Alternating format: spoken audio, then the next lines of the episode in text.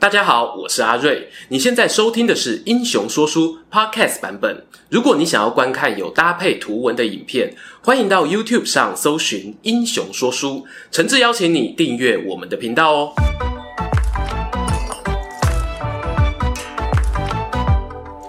Hello，英雄说书的观众朋友，你们好，我是说书人阿瑞，替大家带来精彩的英雄故事。今天呢、啊，要来聊一个我觉得历史形象颇为讨喜的皇帝啊。这里的讨喜不是反讽哦，是真的呢，有一些特质是我会喜欢，而且呢，让我想起某些朋友。要知道哦，能当皇帝的人多半具备老板性格。个性果断，利益分明，凡事呢必须优先考量他的企业永续，也就是维持政权。像这样的人呢，还可以讨人喜欢哦，你就知道有多不容易了。《三国志》里头形象的刘备啊，应该称得上一个。那本片的主角又是谁呢？让我们掌声欢迎一生充满传奇色彩，留下陈桥兵变、杯酒释兵权、抚身逐影等众多八卦事件的宋太祖赵匡胤。说起赵匡胤的故事啊，那真的非常丰富。今天呢，我打算哦，就拿开头提的这三个最有名的事件，作为观察他人生的切入点。第一个就是所谓陈桥兵变，黄袍加身。赵匡胤生长的年代呢，是在大唐帝国崩坏之后的五代十国。五代指的是华北地区哦，有五个政权较为兴盛，那便是由朱李石刘郭五个姓氏领导人所建立的梁唐晋汉周，其中的后周就是赵匡胤服务的对象。当然，为了跟历史上的同名政权做区隔，我们通常呢会在五代前面再加上个后字。陈桥兵变是指公元九六零年，当时呢负责率领禁军的赵匡胤，在首都汴梁附近的陈桥驿接受部下军官的拥戴，身披黄袍，最后啊直接把军队开回皇宫，胁迫后周年仅七岁的皇帝禅让，改国号为宋的经过。上面这讲起来呢轻描淡写，好像哦解新手任务一样简单。可是我们深入思考啊，不免好奇，为何一个禁军武官最后呢会拥有这么大的权力？举国上下没有其他人可以抗衡吗？这个啊，就必须把时光倒退一点，从赵匡胤还是小小赵哇哇坠地的时候聊起了。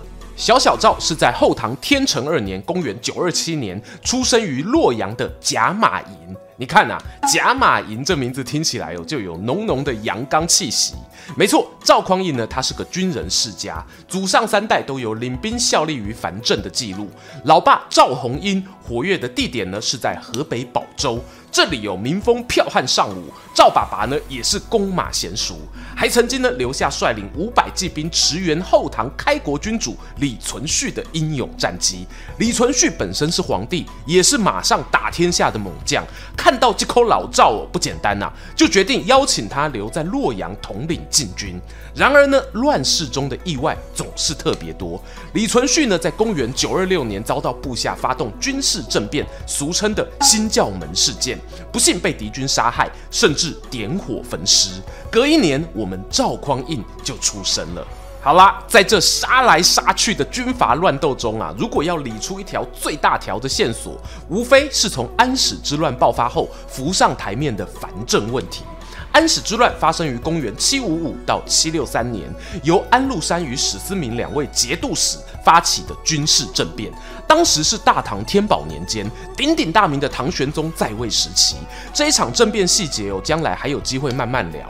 就说安史之乱结束后啊，唐帝国虽然元气大伤，他们难道就没有反省，想要改变驻外武将拥兵自重的问题吗？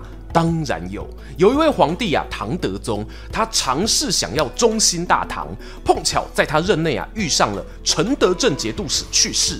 要知道，节度使这个位置呢，最初虽然是坐镇一方的武官，但到后来因为权力凌驾于州刺史之上，所以像是行政、财政、户口等职权啊，也变成了他们的禁臠，还出现了父死子继这样的世袭潜规则，俨然哦就是土皇帝啦。于是，当承德节度使归天，儿子想要继承时呢，唐德宗啊跳出来反对。砰一下，另外其他五个镇的节度使哦，合计六个地方将军，通通举旗抗议，甚至呢自行称帝称王，史称二帝四王之乱。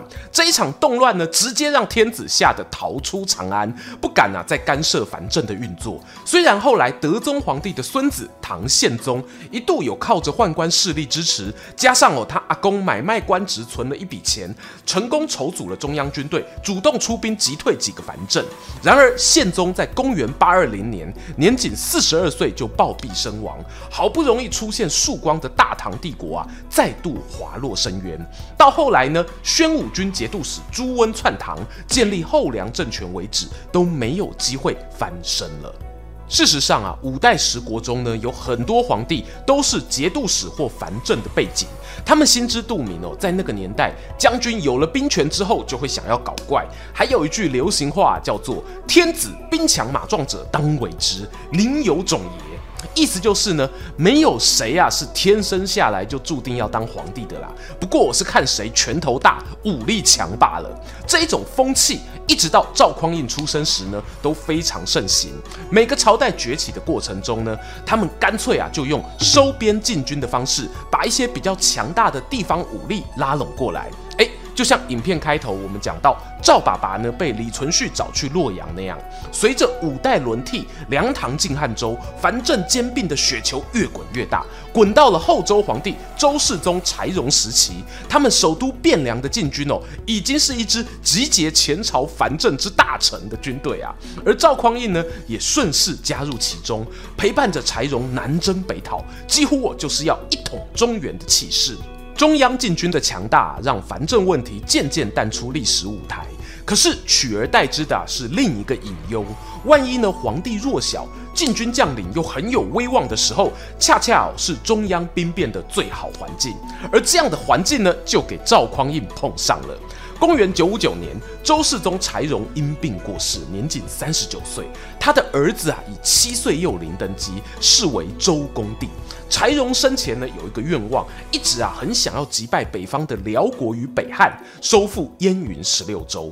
在他过世后呢，皇宫啊就收到探子来报，表示呢敌人要趁国丧期间大举偷袭。而时任殿前禁军最高统帅的赵匡胤，年方三十三，正值名气与实力的巅峰啊，他当仁不让，召集军队出城准备迎战。殊不知啊。这一批禁军出了汴梁，来到陈桥驻扎时呢，赵匡胤的亲弟弟赵光义与他的幕僚长赵普就联手策划了一出大戏。这一天清晨，赵匡胤呢在营帐中好梦正香，却听见外头人马喧腾。随后啊，看见弟弟入内，说有大事需要商量。赵匡胤呢半梦半醒走出大帐，看到教场外聚集了数百名军士，左右两侧早有士兵埋伏。啪的一响，把一袭专属于天子的黄色大袍披在他身上。在场众人齐声高喊：“万岁万岁万万岁！”竟然呐、啊、是把赵匡胤当做皇帝跪拜，哇！赵匡胤这一下瞬间清醒，转头看向弟弟与赵普，两人脸上哦露出“我办事你放心”的狡黠微笑。赵匡胤呢方知事情啊是生米煮成熟饭，再也没有转圜的余地了。于是，这支本来是要去迎战外敌的军队，仅仅出城呢，绕个圈哦，就又重新回到京城中。在赵匡胤的约束之下，他以严整的军纪和难以抵挡的权威，让七岁小皇帝与文武大臣面对现实，完成了禅让程序，建国号为宋。他也成了众人熟知的宋太祖。这段故事就是所谓陈桥兵变，黄袍加身。然而，事情的演变真的如史书上写的这么礼尚往来吗？事实上哦，赵匡胤服务的后周，当年他们开国皇帝郭威之所以能够登基取代前一个政权后汉，靠的呢也是类似的剧本，名为黄旗加身。因此，很多人怀疑啊，赵匡胤这个黄袍加身有浓浓的致敬意味哦，包括那个什么外敌入侵的消息啊，搞不好都是赵匡胤阵营所放出来的烟雾弹。确实，我觉得这个推测的可能性很高啊。不过，我个人呢，反而因此对于赵匡胤很有好感。原因无他啊，历经了前面讲的从唐代安史之乱以来那么多纷纷扰扰、军阀大动干戈的日子，赵匡胤呢，如果能够用权谋、兵不血刃的上位，进而建立一个有效率、稳定的政府，对百姓来说呢，未尝不是好事。此外呢，陈桥兵变究竟是赵匡胤本人的权谋，又或者他弟弟与幕僚的主意？坦白说，这还真的是千古之谜啊！我们待会讲到的竹影斧声还有得聊呢。故事先接着往下说。话说，在从后周小皇帝手上接过帝位后，赵匡胤呢命人打造一座石碑，立于皇室太庙中。只有呢，在新皇登基和四时祭祀时才能入内。碑上啊刻有誓词，其中一条是呢，不得对前朝柴氏子孙处以刑罚，即便有谋逆造反者，也只能哦赐他们狱中自尽，不得公开处刑，也禁止株连族人。赵家子孙如有违背此誓言者，必遭天打雷劈。哇，你看啊，这话说的多狠！我知道有观众就想问了。阿瑞阿瑞，这个记载是真的吗？哎，我没有办法保证记载的真实性哦。譬如是不是真的有石碑，又或者石碑上的文字一字不差？可是呢，我可以跟你说，我个人哦是会倾向相信赵匡胤啊是真的有去保护后周皇室的。主要原因呢有两个。第一是大家很熟悉的那一个不杀士大夫与言官，让宋朝文臣地位大幅提升的规定，也有出现在这一段记载中。第二点是呢，赵匡胤他出来跑江湖是做口碑的，没有赶尽杀绝，做人留一线是他的风格，这也显现在他后来的杯酒释兵权上头。公元九六一年七月，距离赵匡胤黄袍加身两年过去。某日散朝后，他找来石守信、高怀德等一般亲信的禁军将领，换人摆开宴席，美酒佳肴堆满了桌子。要知道哦，赵匡胤呢是出了名的爱喝酒，还有传闻啊，他陈桥兵变当下都还在宿醉哦。那些弟兄们呢，看到大哥有兴致喝一杯啊，哪还有第二句话，纷纷酒到杯干。就在酒酣耳热之际。赵匡胤呢，突然挥挥手，命闲杂人等退出厅外，对着老部下说：“啊，如果啊不是靠你们帮忙打天下，我怎么会有今天呢？谁知道做皇帝这么痛苦？我现在天天失眠，好怀念以前当节度使的日子啊！”石守信等人呢，带着三分酒意，好奇问：“啊，赵大哥，现在天下已定，当皇帝有什么不好呢？”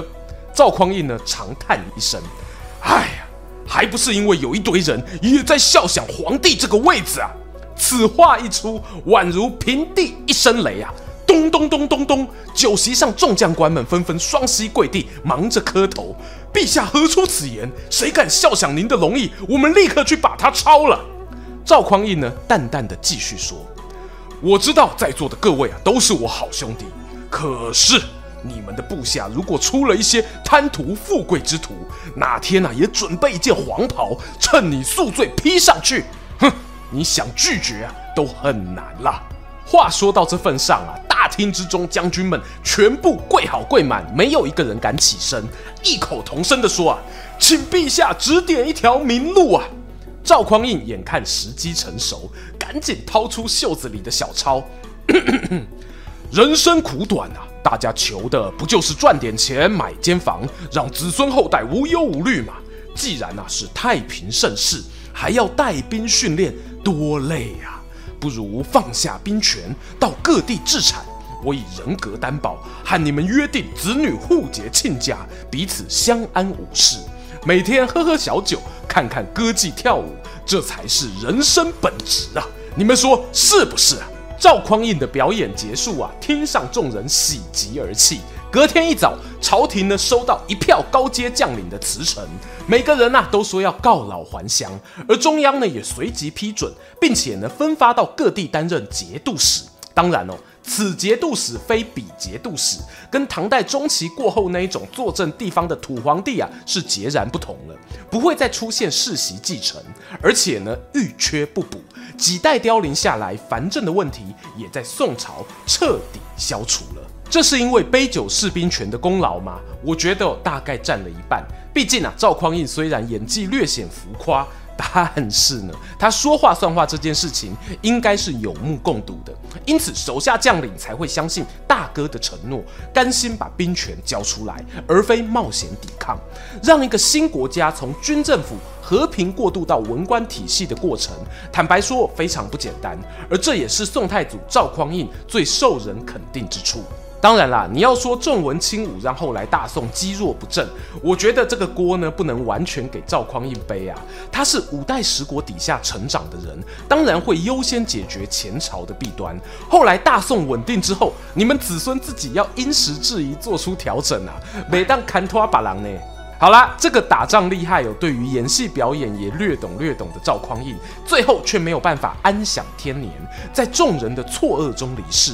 同时呢，也留下了另一个难解的谜团，就是接着要讲到的竹影斧身事件。赵匡胤呢，是于公元九七六年冬天过世，享年五十岁。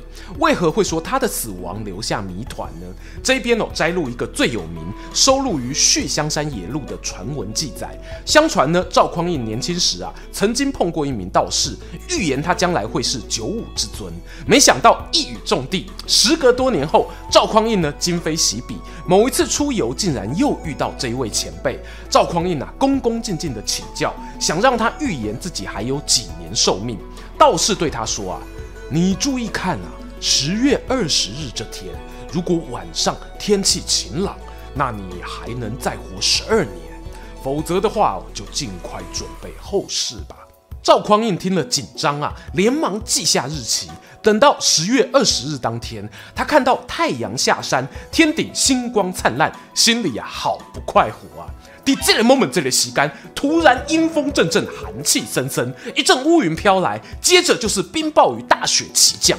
见到天有异象，赵匡胤呢也顾不得自己身体安危，连忙派人传唤开封府尹自己的亲弟弟赵光义前来相见。当天夜里呢，赵家兄弟二人啊就在大寝中煮酒对饮。宦官宫女都被摒除在外，他们只能透过烛光映射在窗板的人影，看见哦，赵光义似乎情绪很激动，时而起身离席，搭配手势说话。等到他们饮酒告一段落，殿外的积雪呢已经深达数寸。宫女们看见赵匡胤拿起祝斧出来铲雪，一边铲啊，一边气喘吁吁的回头对赵光义说：“啊，好好去干啊！”随后就入内就寝。不久呢，传出了如雷的鼾声。而当天晚上呢，赵光义也没有回到他的官邸，而是直接在皇宫留宿。等到五更时分，皇帝的内侍发现赵匡胤已经于卧榻上气绝身亡，随后颁布了遗诏，由弟弟赵光义继位，是为宋太宗。关于这个竹影斧身的故事啊，结论讲在前面，那便是大家最关心的：赵光义会不会是杀死哥哥的凶手？我个人认为呢，无论啊是直接行刺或者下毒谋杀的机会都不大。有人会说，你看看上一个大唐帝国，李世民在玄武门之变跟哥哥大打出手，兄弟相残，很正常啊。确实，我不否认历史上有这样兄弟相争的情形存在。然而呢，赵氏建立了北宋王朝早年哦，相对于五代来说，较少出现激烈的政治斗争。譬如刚刚讲到的陈桥兵变啦、杯酒释兵权啦，能用演的我就不用打的。加上赵光义与哥哥之间呢，也没有明显的紧张关系。大家想想啊，当年哦，还是他拱哥哥去当皇帝的呢。而赵匡胤呢，在过世前也都没有剪除弟弟羽翼，确保亲生儿子能接班的动作，甚至呢，还把弟弟放在开封府尹、首都市长这个位置上哦，封他为晋王。这一些都是极为重要的位置。你要说呢，赵匡胤是有在培养让弟弟接班，我觉得都是合理的。因此，要说赵光义是凶手，除非啊他是那一种非理性想当皇帝想疯了的人啊，否则没有必要冒风险去背这一个弑兄恶名。哎。那这样赵匡胤是谁杀的呢？从现有证据来说，我觉得自然病死的可能性是蛮大的。虽说刚满五十岁就驾崩不算长寿，但赵匡胤生前呢、啊、就有体重过重，还有爱喝酒这两个不利健康的因素在。加上呢过世那一年，他曾经造访过洛阳，拜谒父亲的陵墓，当时啊边哭边感叹：这可能啊是我今生最后一次来祭拜了。以上种种，大概都会导向他早就有身体不适的问题，或许是心血管之类的慢性疾病。然后呢，大家再搭配赵匡胤离世那一晚的场景，大雪纷飞之夜，外头寒冷，屋内温暖，几杯热酒喝下去啊，血液循环加速。然后呢，还拿起斧头到外面用力铲雪，怎么看哦，都是中风压起来的超高危险群啊！当然啦，上面这些纯属假设。最后还是要讲一下关于此事的后续。当宋太宗赵光义即位后啊，他拿出了一份史料文件，俗称的《金匮之盟》。据说呢，这是当年赵匡胤登基后第二年，母亲杜太后病危，临终前把他叫来交代啊，你以后啊有个万一，要把皇位传给你弟弟啊。这个叙述其实乍听是合理的，因为五代十国呢出过太多小皇帝被人家鬼挖旁体的惨痛教训，于是呢弑母至孝的赵匡胤答应了，并且将遗诏藏在金柜里。然而有问题的点在于呢，这个史料并非在赵匡胤过世当下被拿出来，而是赵光义都当了几年皇帝之后啊才出现，难免让人觉得啊事有玄机。再加上呢，过去杜太后顾虑的年幼接班问题，在赵匡胤死前，最大的儿子赵德昭哦都已经超过二十五岁了。以上种种呢，都让金匮之盟的真实性遭到质疑。总结来说啊，赵匡胤呢，他在临死前很可能还没有决定到底要让谁接班。而赵光义虽然很想当皇帝，可是他也做不出那一种大逆不道袭击哥哥的行为。没想到这么巧，在那个下着雪的夜里，他们兄弟对饮，哥哥凝视着他，或许啊低估了几句：“光义啊，听说你最近风头很健啊，想当皇帝也不用急嘛。”弟弟啊连忙站起身辩驳。同时呢，他注意到兄长的脸色不对劲，敏锐的第六感告诉他，今晚可能有大事发生，索性不回家了，待在皇宫里啊。如果没出事，很好；有事，那更好。就这样了。原本已经培养了大量人脉的赵光义，在哥哥死后第一时间控制了局面，抢在侄子赵德昭前头完成权力交接。至于他日后为何会做出像是金匮之盟啊，或者逼死侄儿的举动，我只能猜测哦，那大概是一种政客的本能吧。他确实不像哥哥具有那一种迷人的领袖风采，只好呢反射性的巩固自己的权力了。说来巧合啊，北宋一朝呢，自宋太宗以降，几乎都是赵光义这一房的血脉。但你以为赵匡胤的子孙就这样没落了吗？哎，没有哦。等到宋室南渡之后啊，宋高宗因为没有子嗣，只得挑选了传说中宋太祖的七世孙作为养子，好继承大宋江山。命运啊，就是这么的奇妙啊。听完今天的故事，不知道大家对这一位结束群雄割据、藩镇乱世的赵匡胤有什么想法呢？还是哦，只是单纯看不爽他的弟弟光义？都欢迎各位在底下留言跟我们分享，也邀请大家不吝订阅英雄说书频道，追踪说书人阿瑞的 Instagram，我会在那边分享更多的说书日常，期待和你们下次空中再见。喜欢今天的故事吗？画面右边哦，还有更多推荐影片可以追哦。诚挚邀请您动动手指订阅我们频道，打开小铃铛，选择接收全部消息，这对英雄说书的帮助非常非常大。如果你还想要给我们更多鼓励，也可以扫描加入会员 QR code，用每个月一杯咖啡的钱赞助团队创作更多好故事。我们下次见。